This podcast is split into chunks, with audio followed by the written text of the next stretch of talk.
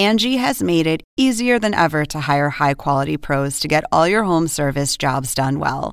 Just bring them your project online or with the Angie app, answer a few questions, and Angie will connect you with local pros who match your specific needs. Or book a service instantly at an upfront price. So join the millions of homeowners who use Angie to care for their homes and get your next home service job done well. Download the free Angie mobile app today or visit Angie.com. That's A N G I.com. Oppenheimer presenta. Llega a usted por cortesía de Arcos Dorados.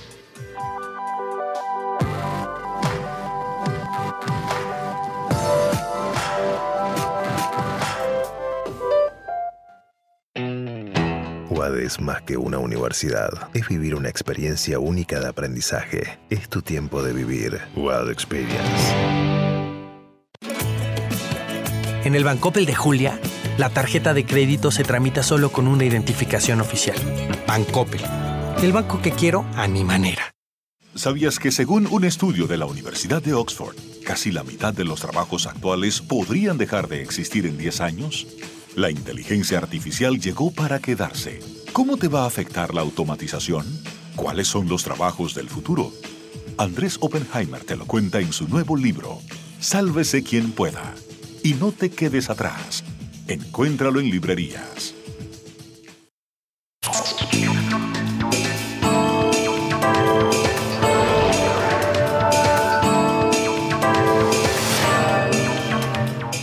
Hola, ¿qué tal? Soy Andrés Oppenheimer. Gracias por estar con nosotros. Estos días han habido tantas noticias alarmantes en el mundo que no sé por dónde empezar.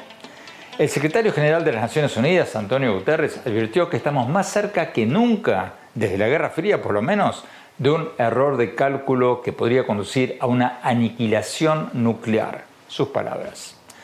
Por otro lado, el viaje de la presidenta de la Cámara de Representantes de Estados Unidos, Nancy Pelosi, a Taiwán provocó una fuertísima protesta de China que dijo que Estados Unidos estaba jugando con fuego con esta visita. Y el día anterior a la visita de Pelosi a Taiwán, el presidente Biden había anunciado que un dron de Estados Unidos había aniquilado en Afganistán al líder del grupo terrorista Al-Qaeda, Ayman al-Zawahiri, el sucesor de Osama bin Laden. Mientras tanto, sigue la guerra en Ucrania y parece estar escalando en medio de reportes de que Rusia estaría preparando una anexión del territorio que ocupa en el este de Ucrania tan pronto como en septiembre, o sea, el mes que viene. Entonces la pregunta es, ¿puede Estados Unidos librar tantas batallas en tantos frentes al mismo tiempo? Y si no lo hace, ¿puede Estados Unidos evitar que China invada Taiwán? ¿O que Rusia anexe un pedazo de Ucrania? ¿O que los terroristas de Al Qaeda vuelvan a operar desde Afganistán? Hoy le vamos a preguntar sobre todo esto y mucho más a un peso pesado de la política exterior de Estados Unidos. El ex asesor de seguridad nacional del expresidente Trump y ex embajador de Estados Unidos en las Naciones Unidas, John Bolton. Bolton es uno de los principales exponentes de la línea dura, de los halcones en política exterior de Estados Unidos. Fue el principal asesor de seguridad nacional de Trump hasta el 2019 aunque desde entonces rompió con su ex jefe y ahora lo critica durísimamente. Pero sigue siendo un republicano de derecha y un crítico del presidente Biden. Vamos a ver lo que nos dice sobre Taiwán, sobre Ucrania, sobre la política exterior de Biden. Y también le vamos a preguntar sobre su polémica declaración reciente de que estando en el gobierno él habría planeado golpes de Estado en otros países. ¿De qué países se está hablando? ¿Venezuela quizás? Se lo vamos a preguntar. Y para poner en perspectiva la visión de Bolton sobre China y todos estos temas, vamos a hablar con el ex embajador de México en China y ex vicecanciller de México, Julián Ventura Valero. El embajador Ventura estuvo cinco años en China y ha ocupado varios de los principales puestos en la política exterior mexicana. Y más tarde, en el programa, en nuestro segmento habitual El Innovador de la Semana, Vamos a hablar con Lizzie Giacomán, una de las tres mujeres mexicanas emprendedoras que cofundaron Vinco, una plataforma que le permite a las empresas ayudar a que sus empleados terminen sus estudios. La plataforma Vinco nació el año pasado y ya reporta haber recaudado 2.5 millones de dólares y está operando en México, Colombia y España. Vamos a preguntarle a Giacomán cómo funciona esto, cómo están haciendo para que las empresas puedan ayudar a sus empleados, a sus empleadas a terminar sus estudios. Bueno, empecemos con los temas que tienen en vilo al mundo. La visita de Nancy Pelosi a Taiwán fue la de más alto nivel de un funcionario de Estados Unidos a Taiwán en los últimos 25 años. Para poner las cosas en contexto, el Partido Comunista que gobierna China dice que Taiwán es parte de su territorio, aunque nunca lo ha gobernado. Y no ha descartado el uso de la fuerza para reunificar ese territorio, que es autónomo, con el sector continental. Washington reconoce el gobierno de China, pero aunque no tiene relaciones diplomáticas con Taiwán, extraoficialmente sí mantiene estrechos lazos y le da armas defensivas a la isla. Complicado. CNN ha reportado que la Casa Blanca intentó desalentar la visita de Pelosi a Taiwán, pero bueno, una vez que Pelosi decidió hacerlo, no pudo evitar que la presidenta de la Cámara de Representantes, que es un poder independiente, lo hiciera. Tenemos con nosotros al embajador John Bolton, el ex asesor de seguridad nacional de la Casa Blanca, durante el gobierno de Trump, por lo tanto, un funcionario clave en la política exterior de Estados Unidos. Vamos a la entrevista. Embajador Bolton, muchas gracias por estar con nosotros.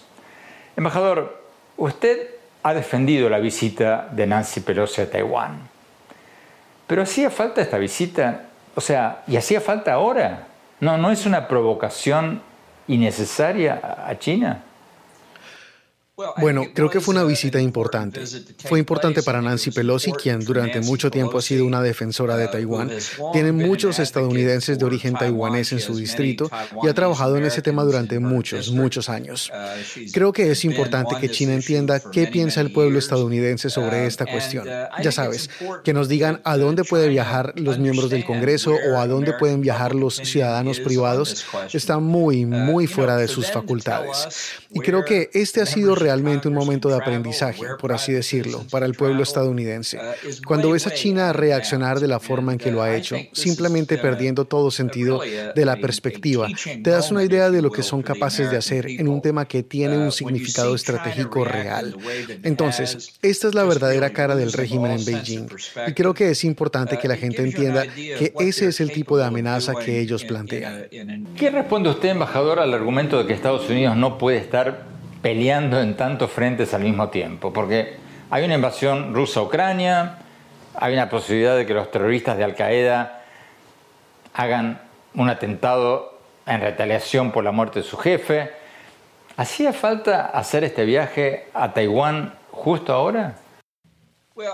Bueno, ya sabes, la gente ha dicho que es un inconveniente para China en este momento, pero esta es la cuestión. En 2022 tenemos 365 días inconvenientes para China.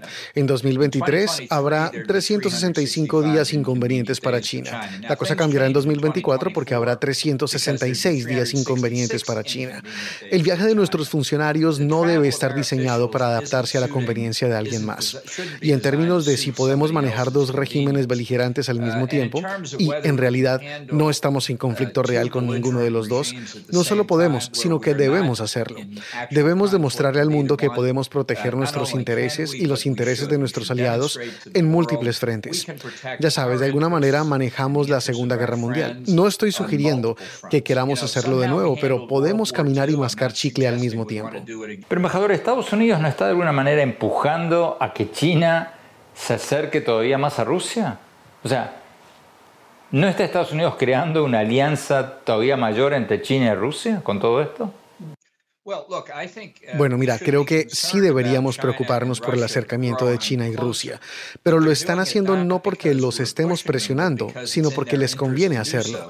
Sin duda es de interés de China, siendo un país muy pobre en energía, obtener más petróleo y gas natural a través de un oleoducto en su frontera común con Rusia, y luego tener que extraer petróleo y tomar capacidad de gas natural licuado de otras partes del mundo. Eso es lo que le interesa a China. China ha estado comprando sistemas sofisticados de armas de alta gama a Rusia durante décadas y seguirán haciéndolo con gusto. Están felices de brindarse mutuamente cooperación política Están felices de brindarse mutuamente cobertura política y apoyarse en cosas como la invasión de Ucrania o la actitud beligerante de China a lo largo de la periferia del Indo-Pacífico. Entonces, sí, se están acercando nuevamente, pero no por nosotros, sino porque ven que hacerlo responde a sus intereses. Tenemos que ir a un corte. Cuando volvamos, vamos a preguntarle al ex asesor de seguridad nacional, John Bolton, cómo puede afectar todo esto a los países de América Latina, que en muchos casos tienen a ambos países, a China y a Estados Unidos, como sus principales socios comerciales. No se vayan, ya volvemos.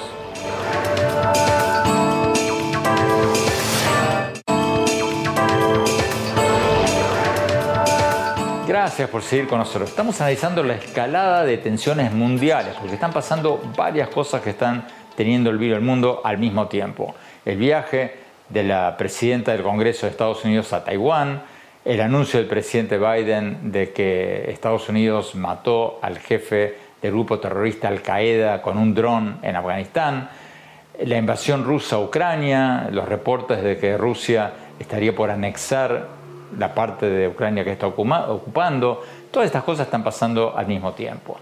Seguimos con la entrevista con John Bolton, el diplomático de línea dura, el halcón de la política exterior de Estados Unidos, que fue el principal asesor de Seguridad Nacional del expresidente Trump hasta el 2019, después rompió con él, rompió con su ex jefe, ahora lo critica durísimamente, pero sigue siendo un republicano de derecha y un fuerte crítico del presidente Biden. Sigamos con la entrevista. Embajador Bolton, si hay una confrontación mayor entre China y Estados Unidos, si esto sigue subiendo de tono, ¿Cómo le puede afectar esto a América Latina? Porque China y Estados Unidos son los principales socios comerciales de América Latina. Bueno, no creo que haya tensiones entre Estados Unidos y China. No hay razón por la que debamos estar tensos. Los que están subiendo las tensiones están en Pekín y ahí está el problema. Ellos crean el problema y dicen que ahora nosotros tenemos un problema. Sin duda, China es un importante socio comercial y de inversión en el hemisferio occidental y eso es un problema para todos nosotros. Hemos visto a través de la iniciativa de la franja y la ruta que China lanzó a través de lo que llamamos su diplomacia de la deuda, haciendo lo que parecían ser acuerdos financieros ventajosos con países de todo el mundo, que resultaron ser muy desventajosos a medida que avanzaban. Es un problema real y creo que es un problema en este hemisferio, pero es hora de que la gente se despierte, como nos estamos despertando tarde en Estados Unidos. En todo el hemisferio tenemos mucho que aprender juntos sobre la amenaza que representa China. Embajador Bolton, si siguen escalando las tensiones entre Estados Unidos y China, ¿usted cree que China va aumentar su apoyo a Venezuela, Cuba y Nicaragua por eso de si tú te metes en mi vecindario, yo me meto en el tuyo? Uh, bueno, no creo que salgan de China. Uh, es una de las razones por las que uh, todavía creo que la doctrina Monroe tiene un papel importante que desempeñar. Otros países del hemisferio no son tan fuertes y poderosos como adversarios, como sí lo es China. Y creo que mantener su soberanía e independencia y mantener el control de sus recursos naturales es algo que se ve amenazado cuando China asume un papel demasiado importante en su economía. Entonces, hay mucho más que tenemos en común aquí en el hemisferio occidental que cualquiera de nosotros tiene en común con China. Pero usted cree que China podría, por ejemplo, aumentar su cooperación militar o establecer una base en, Cuba, Venezuela o Nicaragua, como lo ha hecho Rusia cada vez que hay un problema con Estados Unidos? Bueno, creo que lo están intentando ahora. Y creo que hay mucho dinero chino fluyendo a través de canales corruptos hacia el hemisferio occidental, ya que ha habido dinero ruso como ese en el pasado. Creo que la troika de la tiranía, como llamé cuando estaba en la Casa Blanca a Nicaragua, Cuba y Venezuela, necesita desesperadamente ayuda externa. Han arruinado sus propias economías y los rusos no pueden brindar asistencia económica como lo han hecho en el pasado. A Venezuela podría beneficiarle una gran inversión en su infraestructura petrolera. Entonces, creo que desafortunadamente hay muchas oportunidades que los chinos pueden aprovechar. Usted dijo recientemente en una entrevista que había planeado golpes de Estado estando en la Casa Blanca. ¿A qué países se refería? ¿Venezuela quizás? Bueno, no voy a entrar en detalles, pero como dije en ese momento, sí escribí en mi libro sobre los eventos en Venezuela. Y se podría decir que técnicamente no habría sido un golpe, porque obviamente reconocimos a Juan Guaidó como el presidente legítimo. Pero fue un esfuerzo por apoyar al pueblo de Venezuela, para derrocar un régimen autoritario. Y francamente, sabiendo todo lo que sabemos ahora, lo volvería a hacer. Solo esperaría hacerlo mejor. ¿Y qué cree usted que va a pasar con Venezuela ahora? Bueno, creo que la tragedia del pueblo venezolano sigue. Creo que Maduro y su régimen siguen en el poder, financiados ahora en gran parte por el narcotráfico, todavía apoyados por los rusos, los cubanos y los chinos. Y creo que es una estrategia con la que no podemos lidiar en este hemisferio, con ese tipo de amenazas para la gente. Entonces, no veo que la administración de Biden haga mucho al respecto. Y tal vez si hay un presidente republicano después del 2024, podríamos hacer algo para cambiarlo. ¿Y cómo ve usted Venezuela a la luz del, nuevo gobierno de Colombia? ¿Usted cree que Venezuela, el régimen de Venezuela, la dictadura venezolana, se va a fortalecer con Gustavo Petro en la presidencia de Colombia? Bueno, creo que ahora hay varios gobiernos en América Latina que son muy preocupantes. Obviamente, Colombia, bajo el peso de millones de refugiados que han huido de Venezuela por razones comprensibles, es susceptible a la presión extranjera y a la presión de Venezuela. Entonces, estamos de acuerdo en que es una situación muy preocupante. Tenemos que ir a un corte. Cuando volvamos, seguimos hablando con el ex asesor de Seguridad Nacional de Estados Unidos, John Bolton. No se vayan, ya volvemos.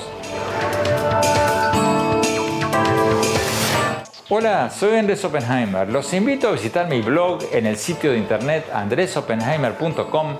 Ahí pueden encontrar mis artículos y mis programas más recientes. Y si se registran, les vamos a enviar por email un extracto de mi libro Sálvese quien pueda sobre cuáles son los empleos con más futuro. Los espero. Gracias por seguir con nosotros. Estamos analizando la escalada de tensiones mundiales después del viaje de la presidenta de la Cámara de Representantes de Estados Unidos a Taiwán, después del anuncio del presidente Biden de que un ataque con drones de Estados Unidos mató al jefe del grupo terrorista Al Qaeda en Afganistán y después de las acciones militares que hemos visto en los últimos días eh, en Ucrania por la invasión rusa a Ucrania. Estamos con el embajador John Bolton un diplomático de línea dura, de los halcones de la política exterior de Estados Unidos, que fue el principal asesor de seguridad nacional de Trump hasta el año 2019. Después rompió con su ex jefe, ahora lo critica durísimamente, pero sigue siendo un republicano de derecha y un crítico del presidente Biden. Pues más adelante en el programa vamos a hablar con un alto diplomático mexicano que nos va a dar una visión muy diferente de las cosas. Pero sigamos con la entrevista con el embajador Bolton. Embajador, ¿cuál va a ser el impacto de la muerte del líder de Al Qaeda por un dron de Estados Unidos? ¿Esto va a debilitar o va a envalentonar a Al Qaeda y a los terroristas fundamentalistas islámicos? Bueno, creo que es necesario hacer justicia en nombre de las víctimas del ataque de Al Qaeda el 11 de septiembre de 2001 en Nueva York y Washington y todas sus actividades terroristas en todo el mundo. Me preocupa que Al Qaeda esté ganando fuerza nuevamente. Creo que lo que vimos fue una prueba demostrable de que el acuerdo de la administración Trump con los talibanes es efectivamente nulo y sin efecto. La administración Biden ejecutó la operación sobre la base de los compromisos de los talibanes, siendo el más importante que no se permitiría que Afganistán fuera utilizado como base de operaciones para terroristas internacionales. Y obviamente no lo cumplieron. El líder de Al-Qaeda estaba viviendo abiertamente, abiertamente en Kabul, la capital de Afganistán, en la casa de un alto funcionario de la red Haqqani, tan despreocupado por las amenazas a su seguridad que todos los días se sentaba al sol salía al balcón y le resultó fatal hace apenas unos días. Ayman as-Sawahiri había abandonado casi todas sus preocupaciones de seguridad. Este era un hombre que pensaba que no corría ningún riesgo. Entonces, creo que eso les da una idea de la libertad para operar dentro de Afganistán, que los líderes de Al-Qaeda creen tener. Y estoy seguro de que ISIS-K y otros sienten lo mismo. Entonces, la preocupación aquí es que la amenaza terrorista para los Estados Unidos está está creciendo nuevamente, como lo reconoció anteriormente la administración Biden en un testimonio ante el Congreso. Y a medida que crece esa amenaza, también crece el riesgo para los civiles estadounidenses, las personas inocentes en este país. Embajador, hablemos de la guerra de Ucrania. ¿Usted cree que Rusia va a anexar formalmente el territorio que ocupa en el este de Ucrania, como dicen algunos reportes de prensa? Y, y si Rusia hace eso, ¿cuál debería ser la respuesta de Estados Unidos? Bueno, creo que corremos mucho peligro de perder la iniciativa política en Ucrania frente a los rusos. Y creo que lo que puede pasar en los próximos 30, 60 o 90 días es que Vladimir Putin diga, he logrado mi objetivo en Ucrania y voy a poner fin a todas las operaciones militares ofensivas. Y luego les pida a los ucranianos que hagan lo mismo y negocien una línea una frontera de alto el fuego. Y creo que esa línea podría ser la nueva frontera de Rusia. Eso es lo que no solo Putin, sino que muchos rusos creen, que Ucrania es un Estado ilegítimo, que le fue arrebatado a la Unión Soviética y lo quieren de vuelta. Y eso en parte es de lo que se trata esta invasión. Así que creo que es totalmente consistente con los objetivos rusos más grandes, que anexen casi el 25% del territorio de Ucrania, que actualmente tiene bajo su control el ejército ruso. ¿Y qué cree usted que debería hacer Estados Unidos en ese caso? Aunque deberíamos haber iniciado antes, a partir de ahora debemos dejar en claro que si Rusia pretende hacer algo más que retirar sus tropas a su frontera internacionalmente reconocida, las sanciones que han impuesto a Rusia desde la invasión del 24 de febrero permanecerán en vigor indefinidamente. Y espero que los europeos nos acompañen en esto, porque no sancionamos adecuadamente a Rusia cuando invadió a Ucrania por primera vez en 2014. Y si fallamos nuevamente esta vez, les garantizo que habrá una tercera invasión, hasta que Rusia consiga lo que ha dicho Putin, que es el restablecimiento del imperio ruso. Pero, embajador Bolton, ¿acaso no hay muchos legisladores republicanos de su partido que se están dando vuelta en el tema de Ucrania? ¿Que están dejando de apoyar la ayuda de Estados Unidos a Ucrania? Bueno, creo que hay algunos y el virus del aislacionismo existe. Creo que también hay algunos del lado demócrata. Y creo que si tuviéramos un mejor liderazgo en el país, eso podría explicar que la seguridad de los Estados Unidos, como hemos creído desde 1945, depende de la paz y la seguridad en Europa y tendrían más apoyo para continuar ayudando al gobierno ucraniano. Embajador John Bolton, muchísimas gracias por su tiempo. Tenemos que ir un corte. Cuando volvamos, vamos a escuchar una perspectiva diferente. No se vayan, ya volvemos.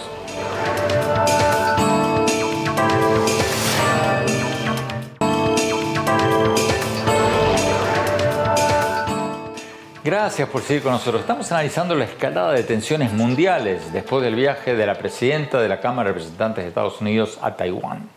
Tenemos con nosotros al ex embajador de México en China, y ex vicecanciller de México Julián Ventura Valero. El embajador Ventura estuvo cinco años como embajador en China y ha ocupado varios de los principales puestos en la política exterior mexicana. Embajador Ventura, muchas gracias por estar con nosotros. Embajador, ¿hacía falta esta visita de Nancy Pelosi, de la presidenta de la Cámara de Representantes de Estados Unidos a Taiwán, o fue una provocación innecesaria? Mira, yo no la calificaría como una provocación, pero definitivamente, eh, pues, no se da en la mejor coyuntura internacional y tampoco en la mejor coyuntura en la relación bilateral entre China y eh, Estados Unidos. Sabemos que hubo varios intentos del equipo del presidente Biden para desalentar que la visita se realizara en este momento, pero bueno, eh, ya, eh, ya está ahí la presidenta de la, de la Cámara y vamos a ver un intento por eh, pues que no siga elevándose la temperatura, pero definitivamente pues sí genera una nueva complicación, habrá nuevas declaraciones, agresiones o declaraciones muy confrontacionales en la narrativa y no contribuye en un momento en que lo que se requiere es diálogo, sobre todo entre Washington y Pekín, Andrés. ¿Por qué cree usted que Pelosi fue a Taiwán? ¿Fue para enfatizar su apoyo a la democracia en Taiwán, como dijo? ¿O para demostrar que su partido, el Partido Demócrata, no es blando ante China? ¿O, para qué? Creo que las dos vertientes eh, son correctas. Eh, la trayectoria de Nancy Pelosi en los temas de democracia y de derechos humanos eh, en, frente a China es incuestionable en los, las más de tres décadas que tiene en el Congreso de Estados Unidos. Ella va a subrayar esos mensajes, lo hizo en el comunicado que salió justo antes de que aterrizara en, en Taipei, en un editorial en el Washington Post, pero también contribuye a, proyectar esta firmeza del Partido Demócrata en este posicionamiento frente a China, pues cuando tenemos las elecciones intermedias en noviembre, creo que hay varios públicos y varios mensajes que se transmitieron en la visita. Embajador, esta escalada de tensiones entre Estados Unidos y China, ¿podría beneficiar a América Latina de alguna manera? Por ejemplo, incentivando a que más multinacionales saquen sus fábricas de China y las muden a México o a otros países de América Latina o, eso no va a pasar? Es un proceso que en cualquiera de los casos este, es un proceso que no es de corto plazo, tiene que ver con toda una serie de políticas internas. Claro que eso se acentuaría si se complicara la situación en China, pero yo creo que no vamos a ver una escalada en ese sentido, por lo menos en este año, antes de que sea ratificado eh, Xi Jinping. Las empresas están ya tomando decisiones estratégicas sobre dónde se van a establecer o cómo van a cambiar sus plantas manufactureras y no creo que en ese sentido el impacto de la crisis que estamos viendo en Taiwán ahorita sea el factor dominante en la toma de decisiones. Si las tensiones entre Estados Unidos y China siguen escalando, ¿podría aumentar el apoyo de China a Venezuela, Cuba y Nicaragua por aquello de que si tú te metes en mi vecindario, yo me meto en el tuyo? Yo creo que es algo, es una herramienta a la que recurre eh, Rusia más que China. Los intereses de China en la región son de largo plazo, más allá de los resortes que orientan ahora la relación con Venezuela, sobre todo en el tema energético. Yo creo que en general lo que va a, prevalecer es el pragmatismo. Eh, Xi Jinping tiene el Congreso de su partido este otoño, donde seguramente será ratificado por un tercer periodo de cinco años. No va a querer eh, mover los parámetros de eh, esta competencia con Estados Unidos hacia nuevos terrenos, como sería en este caso de América Latina. Finalmente, embajador, ¿usted cree que estas tensiones entre Estados Unidos y China van a seguir escalando o, no? Bueno, ya vimos, eh, ya se está reportando un anuncio del ejército eh, chino eh, anticipando ejercicios militares y navales conjuntos en los próximos días en el perímetro del territorio taiwanés, incluyendo lo que ellos llaman lanzamientos balísticos normales, o sea, ensayos que tendrían en algún lugar del estrecho de Taiwán. Yo creo que no va a ir más allá de eso. Yo creo que el impacto global va a ser eh, más reflejado en la voluntad de cooperación, por ejemplo, de China en el Consejo de Seguridad de la ONU o de cara a la cumbre que tenemos en el otoño sobre cambio climático, donde pues John Kerry, por ejemplo, ha trabajado muy de cerca en circunstancias complicadas con los chinos para lograr ciertos consensos mínimos. Entonces yo creo que podemos ver ahí una disminución en el ritmo o en el ánimo de colaboración en torno a temas que le importan a Estados Unidos también. Embajador, muchísimas gracias por su tiempo. Tenemos que ir a un corte. Cuando volvamos, vamos a nuestro segmento habitual, el innovador de la semana. Como siempre, vamos a tener a una innovadora muy, pero muy interesante. No se vayan, ya volvemos.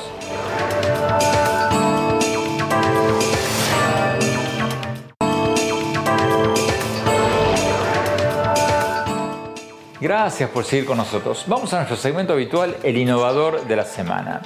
Hoy vamos a destacar a Lizzie Giacomán, una emprendedora mexicana que con dos amigas cofundaron una plataforma de internet para ayudarle a las empresas a que ayuden a sus empleados a terminar sus estudios. Acaban de abrir esta empresa hace pocos meses y ya reportan haber recaudado 2.5 millones de dólares. ¿Cómo funciona esta plataforma? Se lo vamos a preguntar a Alicia Giacomán. Vamos a la entrevista. El innovador de la semana es presentado por falabella.com, un nuevo punto de partida. Lisi, muchas gracias por estar con nosotros. Explícanos, por favor, cómo funciona esta plataforma. Ustedes les ofrecen a las empresas ayudar a que sus empleados terminen sus estudios, pero ¿cómo lo hacen? ¿Las empresas les pagan a ustedes? ¿Cómo, funciona esto? Sí, primero muchas gracias por, por la invitación. Justamente nosotros le facilitamos a las empresas conectar a sus equipos, a sus trabajadores, a sus colaboradores con diferentes programas educativos, ¿no? El factor principal por cual los colaboradores, la base operativa de las empresas de, de cual no estudian es el económico, ¿no? Y entonces, si la empresa le ayuda a pagar sus estudios, nosotros le subsidiamos toda esa parte administrativa para que miles de colaboradores puedan hacer sus estudios y más bien Vinco crece por una comisión o una cuota de apoyo que nos pagan los socios educativos a nosotros. O sea, ustedes ubican a los empleados o colaboradores en universidades o cursos en línea y les cobran las empresas. Nosotros creamos esos convenios con los corporativos, ¿no? Entonces, una vez teniendo ese convenio con el corporativo, nos acercamos y hacemos diferentes campañas de lanzamiento con sus colaboradores para que continúen sus estudios. Pero los estudios que ofrecen ustedes, ¿son estudios de educación formal? O sea, carreras, yo no terminé mi bachillerato, mi licenciatura o mi maestría y ustedes me ofrecen terminar mi carrera. Así es. Sí, hay de muchos niveles diferentes. La clave está en que nos convertimos en ese socio estratégico que tiene todas, que cubre todas las necesidades de la fuerza operativa, de la fuerza laboral. Entonces, sí, hay desde bachillerato, preparatoria, terminar el título profesional, pero también hay muchos interesados por inglés, por temas de programación u otro tipo de programas, tanto escolarizados y formales como no escolarizados. Ahora, si yo soy un empleado de una empresa y no terminé mi bachillerato, digamos, ¿por qué ir a ustedes y no ir directamente a una escuela o a una universidad? Claro, uno, por el lado de las empresas, el que nosotros ayudemos con toda esta administración, para un corporativo muchas veces el equipo de talento son pocos, ¿no? En comparación a los miles de colaboradores que están dentro de la empresa. Entonces, darle esa atención personalizada a cada uno de sus colaboradores y ayudarle en todo su proceso de encontrar el mejor programa, darse de alta y luego mantenerles motivados durante sus estudios es, es difícil. No se le puede dar esa atención a cada quien por más que la empresa quiera. Cosa que nosotros sí hacemos. O sea, cada colaborador de las empresas que forma parte de la comunidad de Vinco, se le asigna este coach personal, que es alguien que le ayuda a entender cuál es el mejor programa para ella o para él. Porque si no, los colaboradores en este proceso están muy solos también. Es hablar a cada institución, pedir informes, cada una te puede dar información diferente. ¿Cómo nació la idea de crear esta plataforma y en qué se diferencian ustedes de otras plataformas que ofrecen cursos en línea? Sí, justamente nosotros arrancó Vinco en, en pandemia al ver que por un lado las empresas pues tienen este problema de atraer y de retener el talento, ¿no?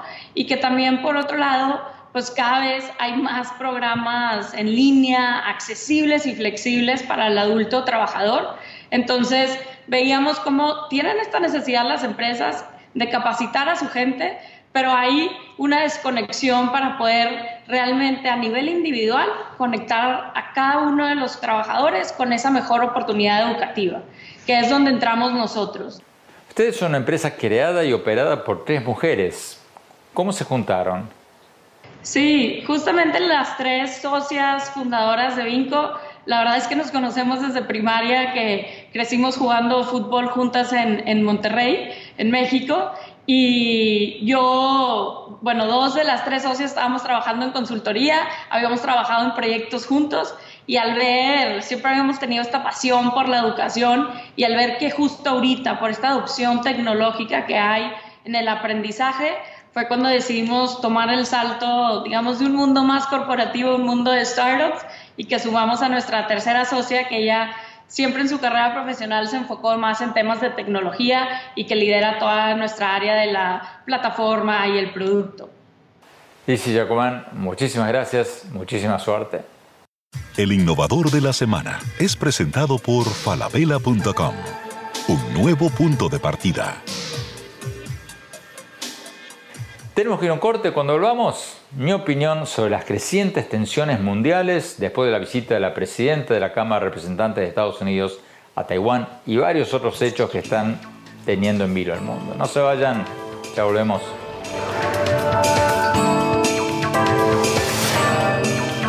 En falabella.com la calidad la dejamos en manos de expertos. Creo que hemos encontrado el santo grial 3.0.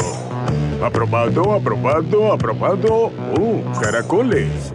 Miles de marcas, miles de emprendedores, la mejor calidad. Todo lo que necesitas está en el nuevo falabella.com. Descarga la app. Hola, soy Andrés Oppenheimer. Los invito a visitar mi blog en el sitio de internet andresoppenheimer.com Ahí podrás encontrar mis artículos y mis programas más recientes. Y si te registras ahí, te vamos a enviar por email un extracto de mi libro Sálvese quien pueda, sobre cuáles son los empleos con más futuro. Te espero.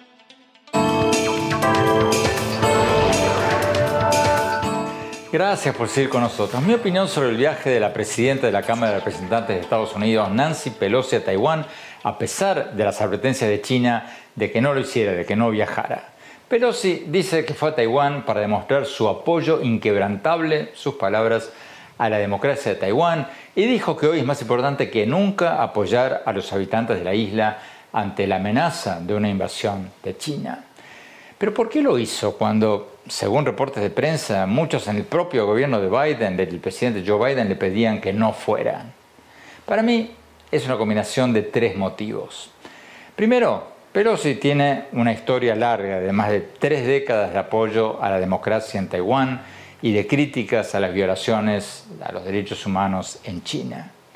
Segundo, no olvidemos que Pelosi, Nancy Pelosi, es una congresista de California, donde vive una enorme comunidad de inmigrantes chinos. Tercero, no me extrañaría que Pelosi quisiera demostrar que su partido demócrata no es blando respecto a China.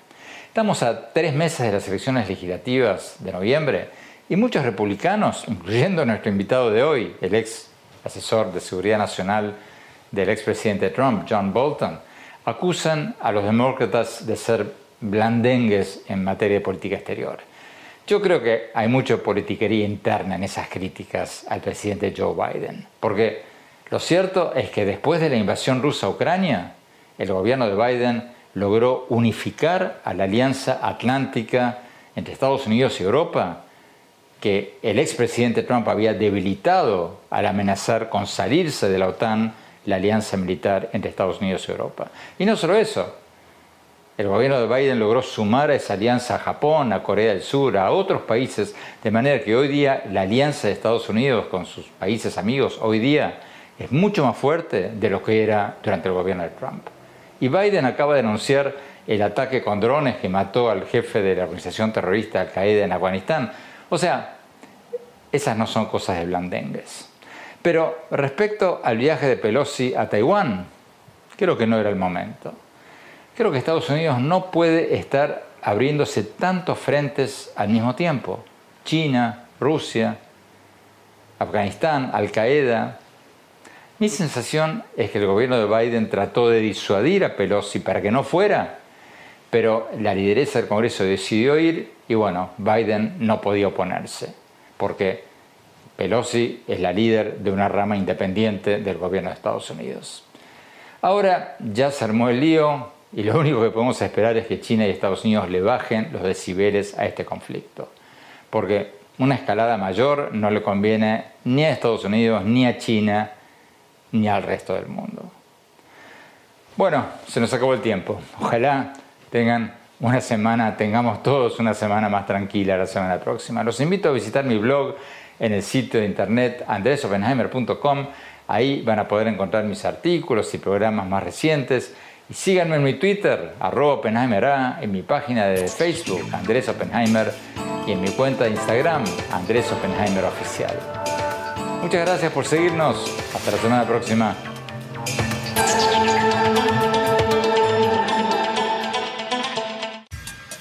Oppenheimer presenta. Llega a usted por cortesía de Arcos Dorados.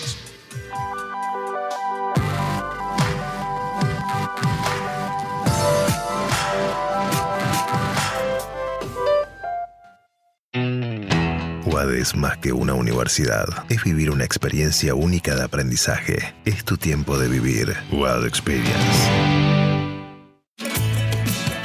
En el Bancopel de Julia, la tarjeta de crédito se tramita solo con una identificación oficial.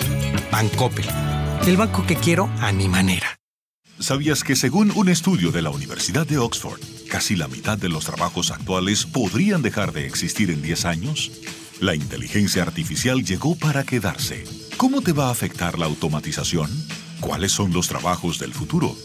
Andrés Oppenheimer te lo cuenta en su nuevo libro, Sálvese quien pueda. Y no te quedes atrás. Encuéntralo en librerías.